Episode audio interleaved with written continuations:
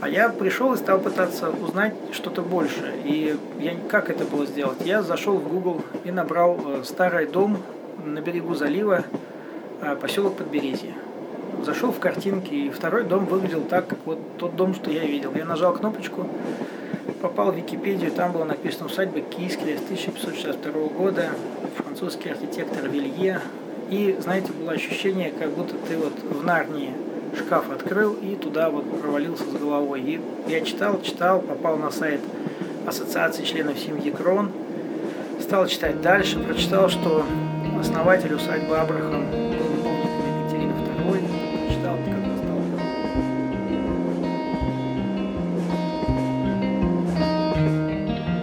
Привет! Это подкаст «Электричка Выборг». Меня зовут Евгения Протасова. Я журналист, живу в Выборге и рассказываю истории, которые помогают разглядеть и понять красоту этого города. Российский император и великий князь финляндский Николай Павлович посетил своих выборгских подданных в августе 1830 года. Путь его лежал по так называемой Королевской дороге в Гельсингфорс. В 15 верстах от Выборга царская карета остановилась – Кортеж проезжал мимо имени Кискеля, и множество людей собралось у дороги, чтобы приветствовать своего государя. Впереди толпы стояла очаровательная 12-летняя девочка в белом платьице. В руках у нее был берестяной туесок, полный крупной, спелой лесной земляники. Выйдя из кареты, государь подошел к девочке, та сделала книгсин, и он принял из ее рук дары щедрого карельского леса. Таким вот эпизодом на повороте Королевской дороги начинается биография Юлии Доротеи Даннинберг, будущей хозяйки поместья Кийскеля. Уже на следующий год Юлия познакомится со своим будущим супругом Леопольдом Кроном, сыном знаменитого петербургского пивовара. А судьбы талантливых потомков этой пары будут чрезвычайно любопытны. Среди них известные поэты и писатели, общественные деятели – композиторы и фольклористы, известные всей Финляндии и в нынешнее время. Декорациями всех происходящих исторических событий на многие годы станет местечко Кийскеля. Кто только не будет обитать здесь с тех пор, как известно первые упоминания о Кийскеле в исторических документах XVI века. Монастырские угодья, поместье, дом общества инвалидов финской гражданской войны, детский дом, но это уже советское время, и пионерский лагерь «Чайка».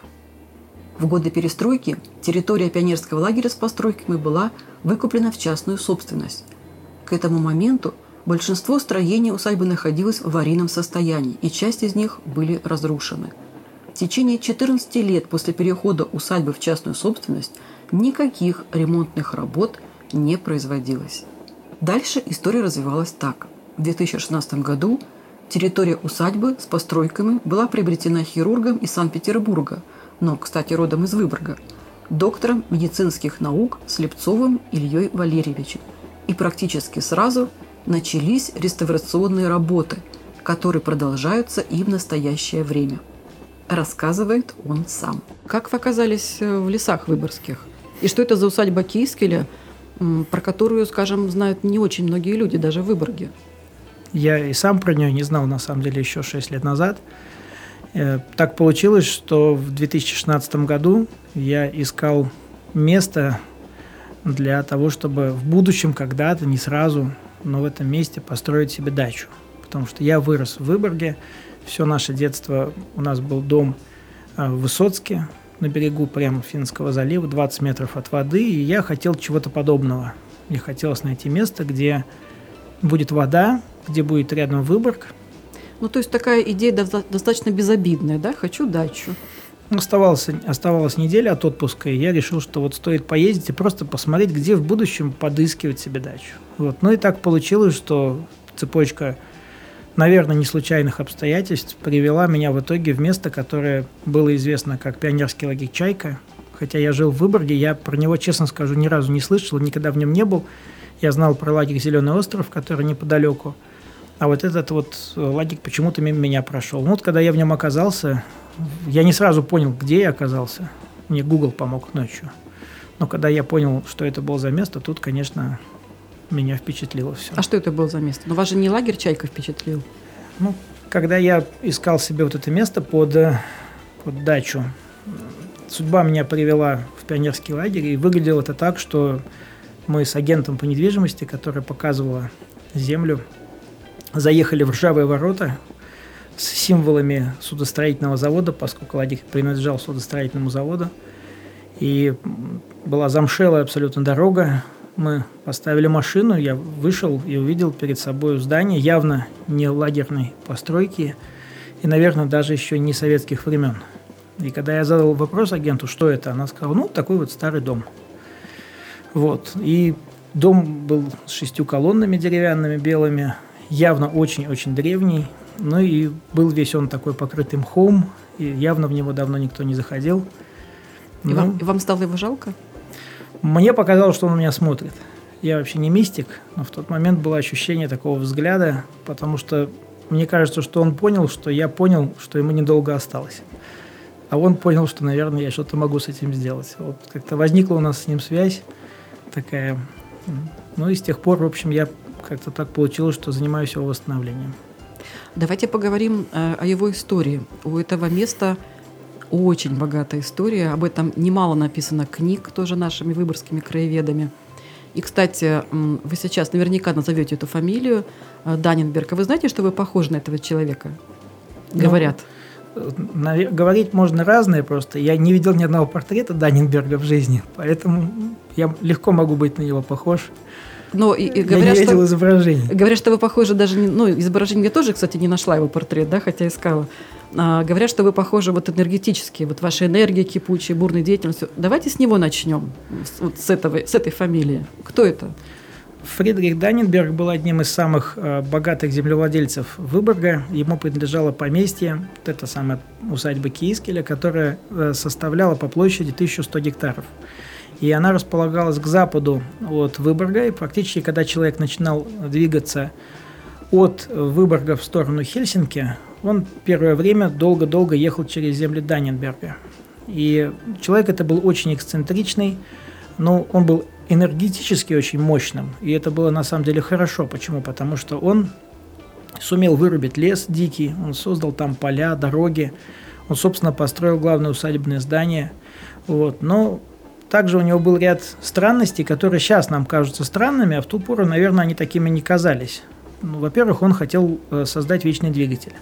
Сейчас это у всех вызывает улыбку, ну, потому что каждый из нас с вами знает, что вечный двигатель невозможен – тогда это было совершенно не очевидно. Может быть, через сто лет люди будут смеяться над нами, будут говорить, вот дурачки, там, в 21 веке они, правда, думали, что вечный двигатель невозможен. Вот, все же было так очевидно. Но вот в ту пору было очевидно, что такое сделать, наверное, как-то получится, и он долгое время этим увлекался. Вторая его идея была в том, чтобы попытаться создать натуральную черную розу. Тут вот действительно странно, до сих пор, к сожалению, никому это не удалось. То есть мне непонятно почему, несмотря на всю генную инженерию, до сих пор у нас нет черной розы натуральной, есть очень темные багровые розы. Он верил, что это получится, поначалу пытался заниматься селекцией, потом подкрашивал уже в последних попытках розы, потом понял, что и это невозможно. Вот. Занимался воспитанием жутким своей дочери Юлии Доротеи. Она и рисовала, и говорила на пяти языках, и играла на фортепиано – вот, тяжелое у нее детство было, она даже резала себе сухожилия на руках, чтобы папа от нее отстал. Вот. А, плюс он любил карнавалы. Иногда он наряжал повозки в итальянском стиле, брал с собой каких-то своих друзей, актрис, и они ехали 15 километров до Выборга, чтобы проехать по Выборгским улицам вот таким вот импровизированным карнавалом. Это была его, его страсть. Но, несмотря на все это, он в целом человек был очень позитивный. Почему? Потому что людей мы судим по результату, а результат его жизни до сих пор стоит. И вот его точно мы никак не можем считать неудачей. В, как, э, в каком году была построена усадьба? Сама по себе усадьба известна в, летопись, в летописях с 1562 года, а Даненберг построил свой дом в 1816. Это вот абсолютно очевидно, потому что нам удалось найти в архиве города Миккеля рукописную записку о страховании пожарном этого здания, которое лично подписано Фридрихом Данненбергом. То есть это место, мало того, что оно настолько вот старинное и э, сохранилось очень много документов, о том, что там было, кто проживал, потому что, насколько я помню, история вообще начинается в XVI веке вот да. этого места, да? да? Насколько мне известно, первое упоминание было связано с тем, что усадьба, вернее, наверное, это тогда называлось не усадьба, а место это, оно было пожаловано в Лен э, ратнику по фамилии Стокман за верную службу в гарнизоне Выборгского замка.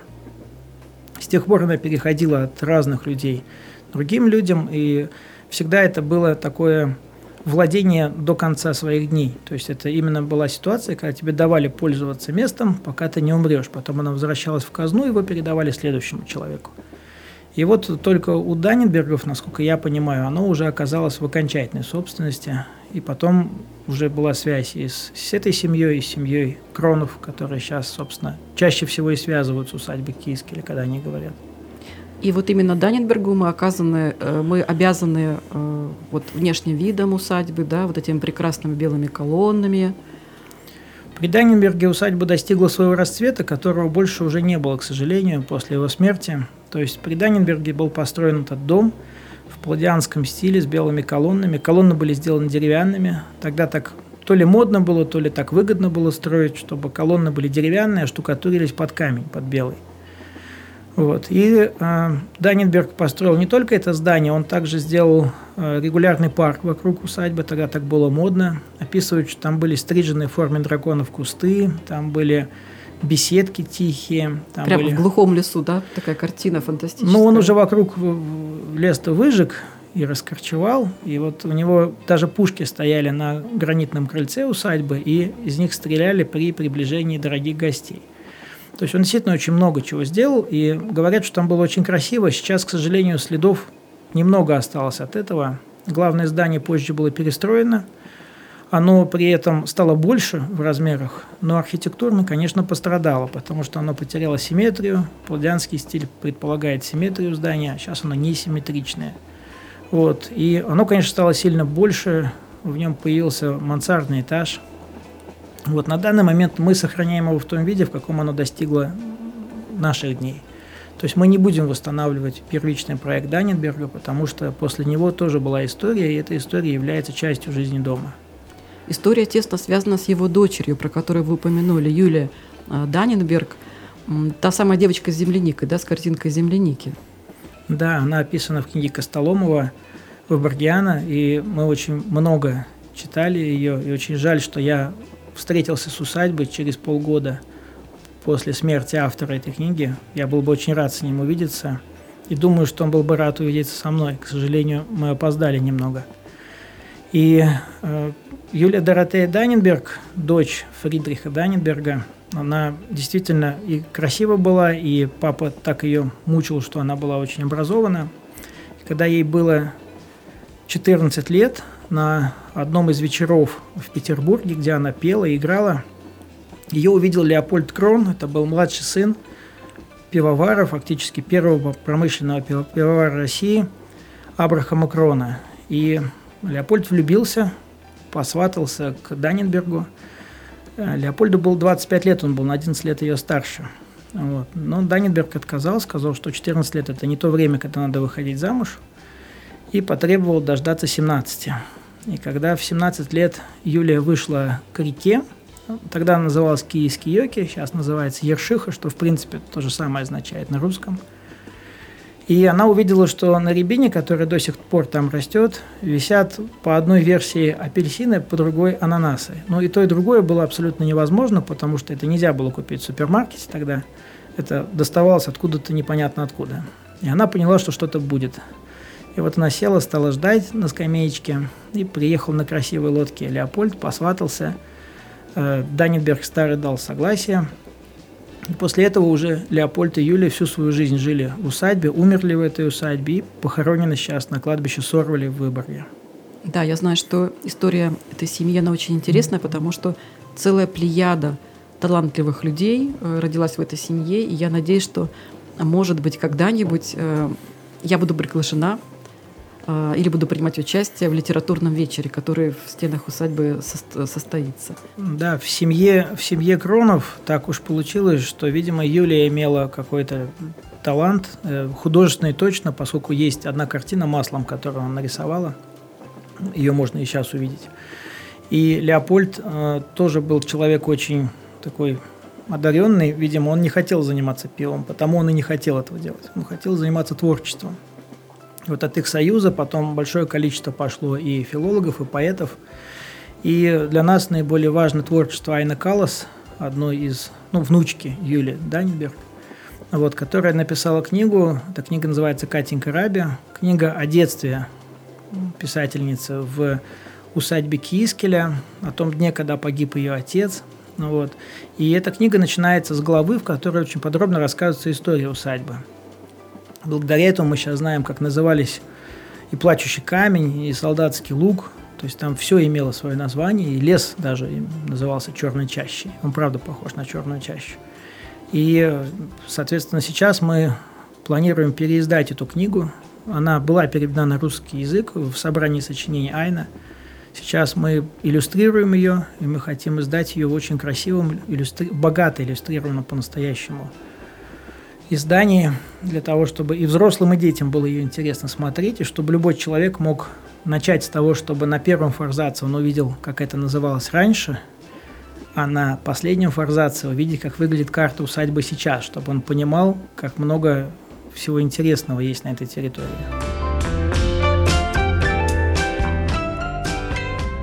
Вы сразу поняли, какое вам сокровище досталось?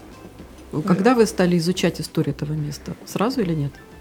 Когда я поговорил с агентом по недвижимости, она очень не хотела, чтобы я понял, что это за место, потому что Почему? было понятно, что я его не куплю поскольку купить объект культурного наследия – это дело такое очень, знаете, сомнительное по эффективности финансовых вложений.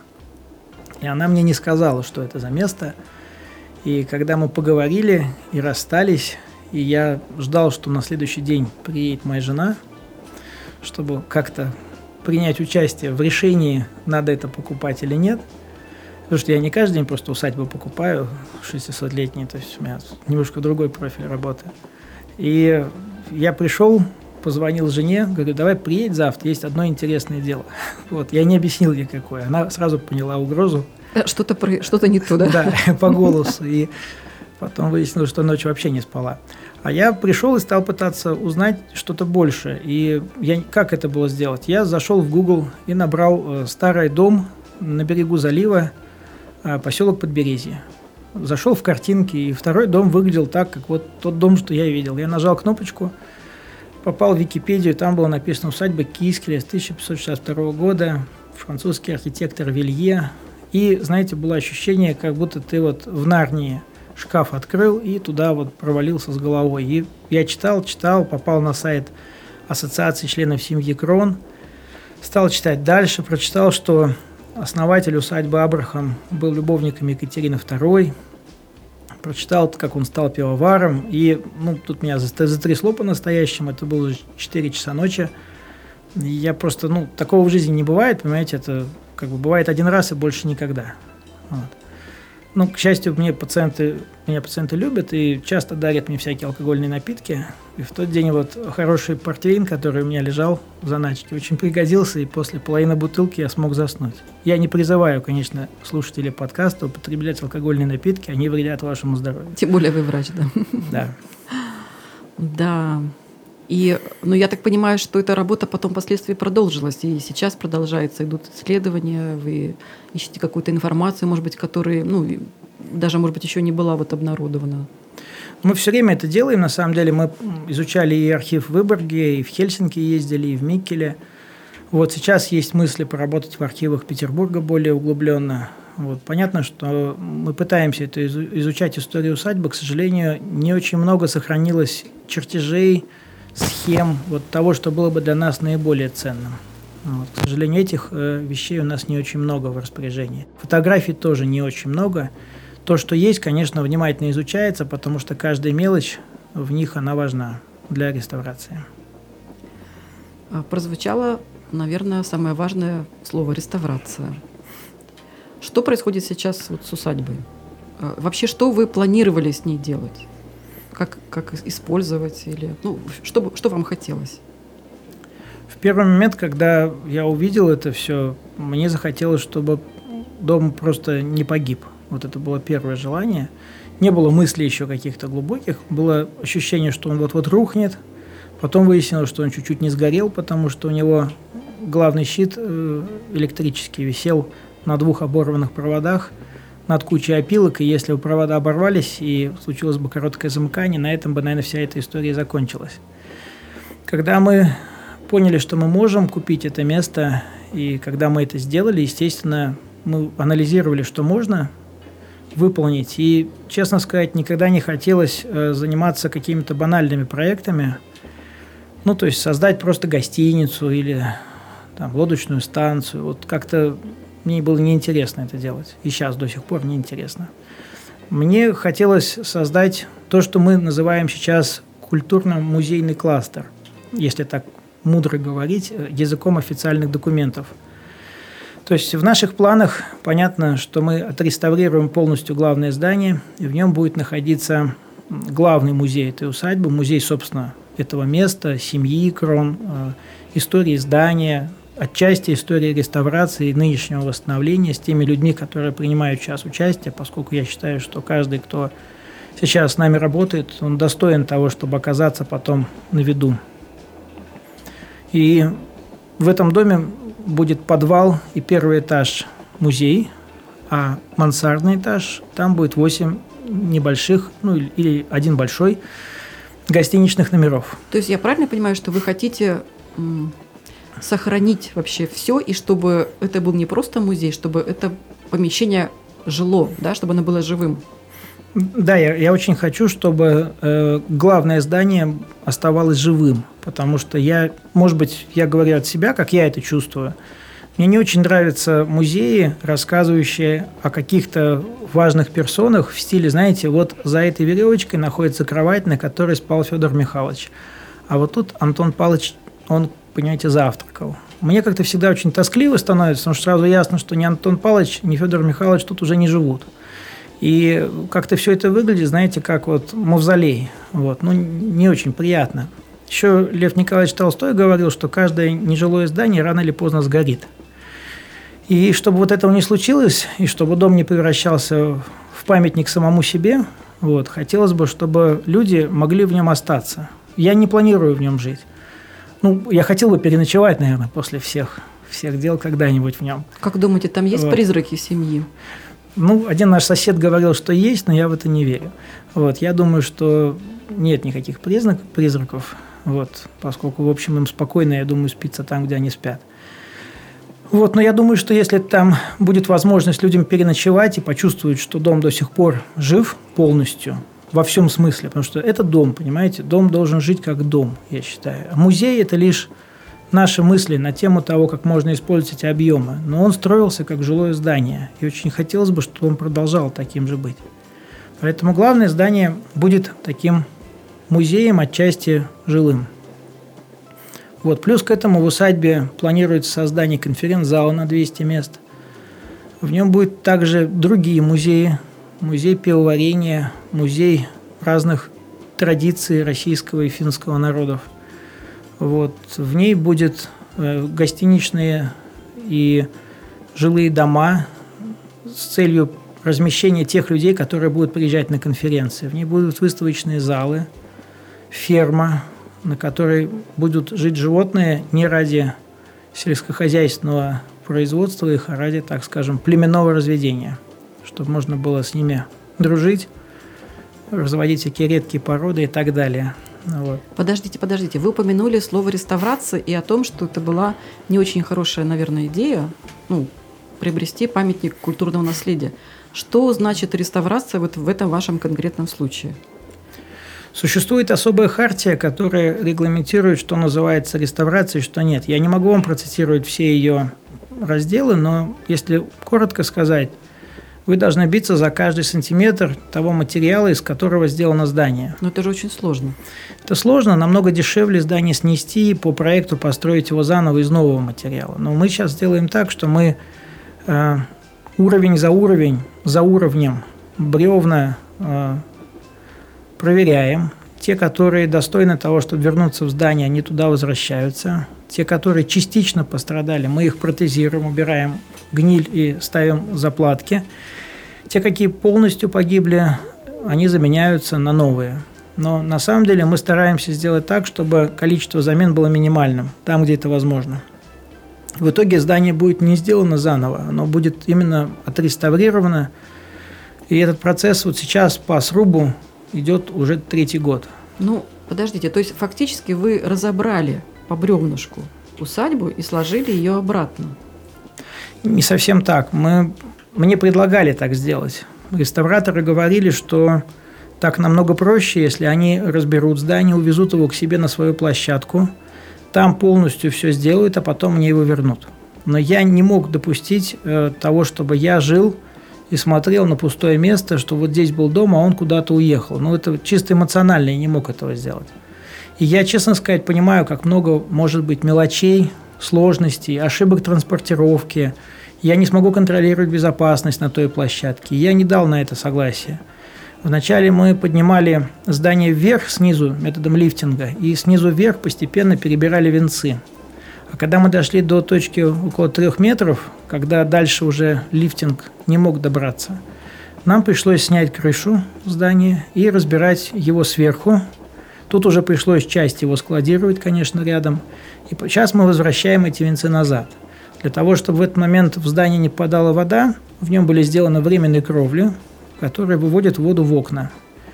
Таким образом, сейчас мы находимся на расстоянии трех венцов в небольшой части здания от крыши. Все остальное сделано. То есть вот это длится уже три года. А как же прекрасные колонны в палладианском стиле? К сожалению, те колонны, которые стояли в здании, они были полностью разрушены. И это была главная опасность для здания, поскольку если бы они упали, упал бы портик, а за ним бы был сломан весь сруб. Поэтому эти колонны нам сохранить просто не представлялось возможности, и мы сделали новые из сосны вологодской диаметром 60 сантиметров. Эти сосны были обточены два года назад, потом они в тени медленно сохли. И вот в декабре этого года, после сбора средств, который был осуществлен на площадке Планеты РУ, в нем приняло много участия разных людей из разных городов, мы восстановили Эту часть здания вернули колонны на место. Сейчас они стоят в своем окончательном положении. Скоро будем их красить. Вот. Ну и, в общем, потом еще их придется штукатурить. Там много еще будет с ними работы, но они уже сейчас стоят, и видно, как будет здание выглядеть в конце. Но самое главное, что они уже на месте. Это еще... такой, такой символ для нас был. Да. А еще у вас очень интересный подвал. Здание строилось в несколько приемов. И подвал здания сейчас имеет площадь около 250 квадратных метров. Это много. В нем есть участки, которые сложены из валуна, и они являются самыми древними. Я думаю, что это был фундамент исходного здания Даннинберга. Потом оно уже достраивалось, и к нему был приложен еще один участок подвала, который выполнен из гранитных блоков, уже обтесанных. Соответственно, нам пришлось полностью все это восстанавливать, укреплять, и сейчас подвал уже доступен для того, чтобы его посетили туристы. То есть тоже полностью реставрация? Она еще не закончена. Нам еще предстоит сделать э, перекрытие на полу. Нам еще предстоят некоторые работы, инъекция водозащитными составами этого фундамента. Но в общем и целом сейчас угрозы того, что что-то обрушится в подвале, на мой взгляд, нет. Какие еще интересные объекты у вас есть? Я, вот мое любимое место – это погреб. Погребу повезло больше всего, потому что он был сделан из гранита. Гранитный камни, они вообще, в принципе, больше всех устойчивы ко времени. И на самом деле главное здание устояло только потому, что у него подвал и основание, фундамент, был сделан не из кирпича, а из камня, поскольку кирпич разрушается со временем, а камень нет. Так вот, погреб был весь сделан из гранитных блоков, и только передняя стена была сделана из кирпича. Как раз передняя стена до нас-то и не дожила.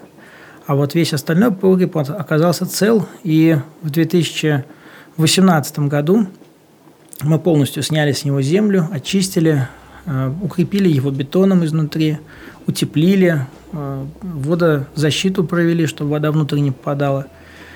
Потом сковали новую красивую дверь, вот, сделали переднюю стенку для этого погреба из кирпича.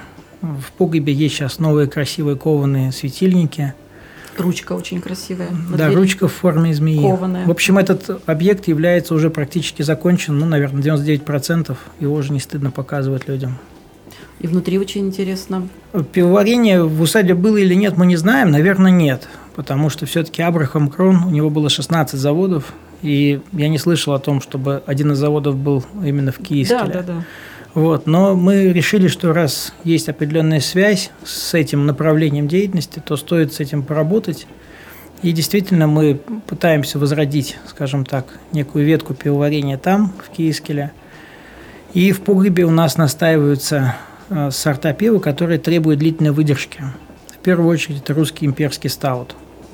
После полугода выдержки в погребе это пиво приобретает совершенно другой вкус.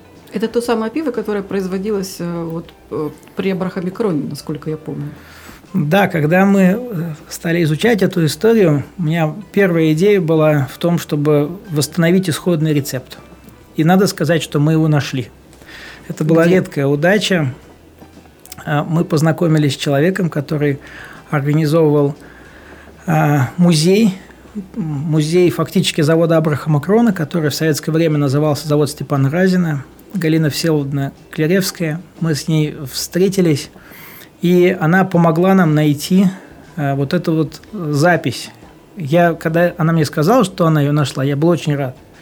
Я всем говорю, сейчас мы, сейчас мы сварим это пиво. Но потом казалось, что это сложно сделать, потому что рецепт выглядел примерно так.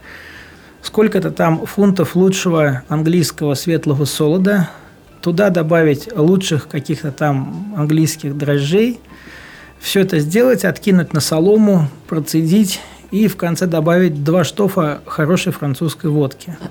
То есть, во-первых, да, во-первых, мне было сложно, сложно понять, что такое лучший э, солод, потому что сейчас есть очень много сортов солода. Ну, в общем, мы поняли, что сложно это сделать, но также, когда мы изучали этот вопрос, оказалось, что светлое пиво в те времена просто не пили, его не существовало. И пили достаточно плотные, крепкие сорта, ну, один из которых сейчас называют русским имперским стаутом, за рубежом называют часто словом портер, якобы по носильщикам из лондонского порта, которые любят пить такое пиво после тяжелой смены, когда им хочется согреться, выпить, чтобы забыться, и получить энергии, то есть съесть углеводов. И поэтому русский имперский стаут имеет э, алкогольное содержание 11%, 6% сахара, он очень плотный, горький. И если его выпить, для нас. он э, по-своему вкусный для тех, кто любит тем, темные сорта пива. Как минимум могу сказать, что если цель у портеров в Лондоне была согреться, забыться и наесться, то одной бутылки такого пива для двух взрослых мужчин, я думаю, более чем хватит, чтобы все это было достигнуто. Кстати, еще один неудобный вопрос. Государство как-то помогает людям, которые приобретают такие вот сложные объекты? Насколько я догадываюсь, не особо. Ну, у нас не было таких моментов, чтобы нам как-то давали деньги на это. Нам не удалось, к сожалению. Мы создали фонд год назад, но не удалось пока получить никакой грантовой поддержки. Мы несколько грантов проиграли. Возможно, потому что мы были неопытными. Я не обвиняю ни в коем случае здесь государство. Я могу сказать, что Э, мне кажется, не очень правильно вот, с точки зрения собственника частной усадьбы ориентироваться на то, что государство обязано тебе помогать. Это такая, знаете, мне кажется, об этом часто спрашивают, это нормальный вопрос абсолютно, но это такая немножко инфантильная позиция многих наших людей, которые считают, что раз ты вписался в сложный объект, э, такой, требующий больших инвестиций, времени и внимания – то тебе за это должны дать какие-то бонусы. Это, мне кажется, неверным. Почему? Потому что это создает, как вы говорите, внешний локус контроля. То есть ты как будто считаешь, что за успех или неуспех успех твоего проекта должен отвечать кто-то другой. Вот тебе дали деньги, значит, молодцы. Не дали, ну, у меня ничего не получилось, потому что не дали. Это неверный подход. Верный подход, на мой взгляд, заключается в том, чтобы э, четко по плану развивать это место в рамках тех возможностей, какие у тебя есть, и обязательно в какой-то момент времени вывести его на то, что называется устойчивое развитие. Вот в любом грантовом конкурсе, если он правильно сделан, обязательным требованием к любому проекту является устойчивое развитие. Что это означает? Что когда грантовый проект закончится, ну или, допустим, если считать грантовым проектом меня, там, закончусь я, допустим, а, ничего не должно измениться. То есть место должно продолжать жить своей жизнью, оно должно полностью само себя обеспечивать, как минимум на продолжение своей жизнедеятельности должно хватать средств, а лучше, чтобы не только на это, но и на развитие. Вот. И наша задача именно сейчас в этом состоит. И я могу сказать, что ничего кроме помощи от э, администрации Выборга, Выборгского района, в этом направлении я лично никогда не видел. Вот я им очень в этом благодарен. И на самом деле и слов поддержки, и реальных действий действительно было много. И для меня это более важно, чем любые федеральные или какие-то грантовые конкурсы. Потому что на самом деле нам очень важно, чтобы нам помогали, нам очень важно, чтобы нам не мешали, и нам не мешают ни в коем случае. Вот. А все остальное мы сделаем сами, лишь бы было здоровье, и ну как-то не случилось ничего страшного. Я хотела спросить вас о том, что обеспечит усадьбе, частной усадьбе, устойчивое развитие. Какие еще у вас есть планы? Ждете ли вы туристов? Что они смогут увидеть? Ну, может быть, не в этом году, а вообще вот по, по, в перспективе. Да, в этом году мы э, решили, что надо начинать работать с туристами. Нас посещало уже много групп, и сегодня даже у нас были гости. Но с 1 мая этого года мы открываем регулярные посещения, мы открываем регулярное сообщение между Выборгом и усадьбой Кискеля. Даже так? Да, для этого уже приобретен автобус. И надо помнить о том, что до усадьбы ехать 15 минут на машине, на самом деле всего. Если в километрах, то это 16 километров от вокзала города Выборга. Это очень близко, на самом деле. Вот. Но, тем не менее, автобус не будет лишним, мне кажется. И мы начинаем принимать туристов. Э, мы постепенно сейчас создаем, уже почти закончен э, магазин, в котором можно будет купить то, что мы планируем производить в усадьбе. Вот. У нас готовится к открытию кафе. Оно уже построено, сейчас идет отделка. Вот. Со временем мы откроем возможности для размещения гостей в усадьбе, в зданиях, которые уже построены, тоже изнутри отделываются. Мы уже построили помещение для прокатного инвентаря, то есть у нас будет возможность взять в аренду байдарку, лодку, сабборд, взять палатки и все, что необходимо для того, чтобы выехать на острова, поскольку я буду рад, если усадьба станет местом, с которого будут начинаться маршруты по прекрасному Выборгскому заливу, который до сих пор, мне кажется, глобально недооценен туристами вообще. Вот прям глобально. Если сравнивать с Ладожским озером, с Карелией, то в наших краях не так много людей, которые путешествуют просто сами, может от того, что вода солоноватая, может из-за волнения на заливе. Но я думаю, что и то, и то другу, людей пугать не должно. Вот как минимум, я думаю, что эти направления, они должны уже дать определенный доход усадьбе, который, естественно, будет инвестироваться обратно в продолжение реставрационных работ, в строительство новых объектов. Мы строим беседки, мы строим мостики, много чего делаем. Ну, я, вы знаете, ну, сейчас вы говорите такие понятные, в общем-то, вещи – путешествия водные, э, гостиница. Но я слышала вас раньше, поэтому на меня большое впечатление произвел рассказ о трамвае, хм. э, о парке миниатюр, о, ну вот, о скамейке. То есть для меня эта вот территория, она как вот напоминание обо всех фрагментах истории вот этого места. Так должно быть. Так и есть. Мы изготовили уже один памятник, памятник самому Абрахаму Крону, основателю российского пивоварения, в тот день, когда в возрасте 16 лет он вышел из своего дома, из дома родителей, вернее. На, остров, на острове Рюген. На острове Рюген, да. И у него было две рубашки, две пары носков и один талер. Вот у нас есть памятник, где молодой Абрахам, красивый, кудрявый, выходит пешком в Россию. Вот этот памятник мы уже отлили в бронзе, у нас есть эскизы других памятников, посвященных встрече, например, Юлии Доротеи Даненберг и Николая I. Вот та самая девочка с туиском земляники вот, из книги Костоломова. А у нас есть памятник а, Айна Калас и Эйна Лейна. Это такая была трагическая любовь двух писателей И действительно такой трагический, на мой взгляд, памятник красивый, который тоже будет со временем изготовлен. Будет памятник э, Юлии, когда, в тот день, когда она поняла, что ананасы или апельсины висят на рябине не просто так, и можно будет сесть на скамеечку с ней, тоже кого-нибудь подождать на берегу. Вот, есть много культурных объектов, мы э, вводим их поэтапно, постепенно, вот, и я думаю, что все они будут иллюстрацией каждый будет иллюстрировать какой-то момент в жизни усадьбы. Что касается трамвая, да, действительно есть такая идея. Более того, эм, ну, нам хотелось бы, вы знаете, в Выборге есть прекрасный выборгский трамвай. Вот кафе Конечно. замечательное просто место, потрясающее. Я сам много раз просто приходил туда попить кофе, потому что это очень приятно, особенно, знаете, в ноябре. Мне очень нравится. Туристов мало, сядешь и сидишь. Вот. Но минус в том, что вот он не ездит вот, не ездит, а трамвай должен ездить. И поэтому вот для нас сейчас делают э, маленький выборгский трамвай на 6 человек. Он уже на самом деле имеет все, что нужно иметь трамваю, включая тележку, крышу и стенки. Вот. И 6 человек смогут проехаться в нем по усадьбе. Это действительно будет маленький такой выборгский трамвай.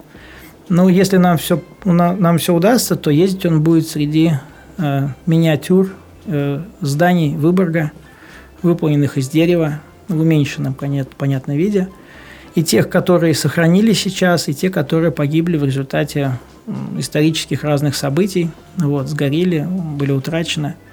Вот, ну, я думаю, что это будет интересно. Как минимум мы обдумываем этот объект, он не будет одним из первых, но очень надеюсь, что будет. Когда вы спросили меня по поводу того, что мы хотим сделать в усадьбе, я не совсем все сказал. То есть понятно, что мы, с одной стороны, хотим э, создать э, культурно-исторический кластер и так далее и тому подобное. Но одна из основных идей, в том числе, которую мы хотели бы донести до людей своим проектом, заключается в том, что у нас в стране огромное количество исторических объектов. Если говорить более конкретно, я могу ошибаться, то ли 10 тысяч, то ли 15 тысяч. Объектов культурного наследия, э, старых домов, усадеб – зданий просто отдельных.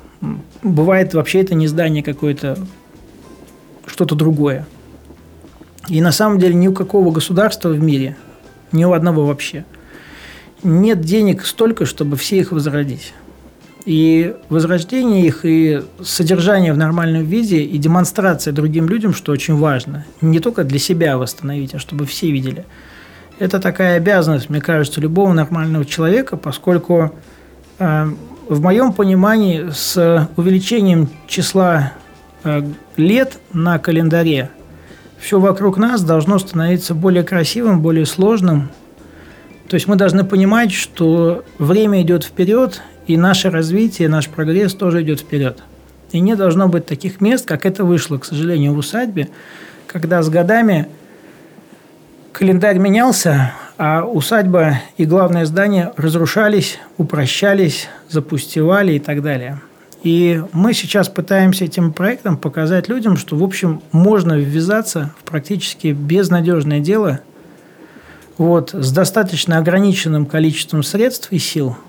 Вот, собрать со временем коллектив, а у нас уже есть большой коллектив, кто работает в усадьбе, и сделать этот проект успешным – не просто мучиться всю жизнь и говорить, я вот такой замечательный, создаю этот проект. Мучения, они вообще вредят жизни. А сделать так, чтобы это было реально успешное дело. И мне кажется, что если нам это удастся, и если это кого-то еще потом сподвигнет на реставрацию чего-либо, то, в общем, цели наши можно будет считать достигнутой. Ну, очень красиво, конечно, и хорошо, и правильно сказано. И я вам искренне желаю вашей усадьбе, чтобы она процветала, и чтобы эта миссия, а эта миссия действительно, чтобы она была выполнена. Вот. И большое спасибо, что вы пришли сегодня в подкаст. Спасибо вам огромное за приглашение. Для меня это тоже большое удовольствие. Спасибо.